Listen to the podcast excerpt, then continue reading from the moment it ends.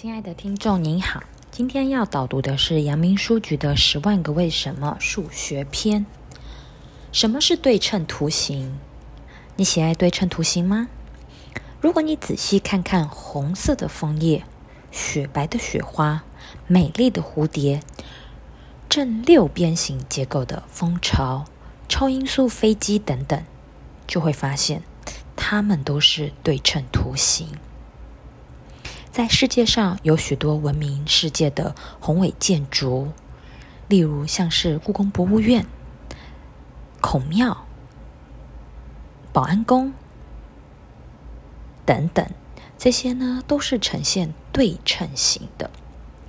对称，通俗的说，就是两个东西相对而又相称。在中学平面几何中讲到轴对称和中心对称。轴对称图形都有一条对称轴，绕对称轴在空间翻转一百八十度后，两图形必定重合。中心对称图形都有一个对称中心，绕对称中心在平面内旋转一百八十度后，两个图形也一定重合。如果两个物体等距离地面对一个平面，例如公园门口。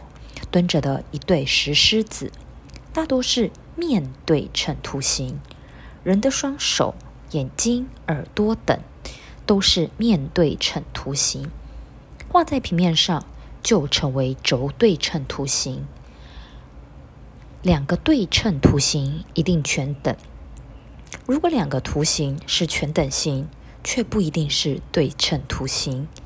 因此，要判别两图形是不是对称，必须看两图形的位置在旋转一百八十度，在空间或者是平面上是不是重合。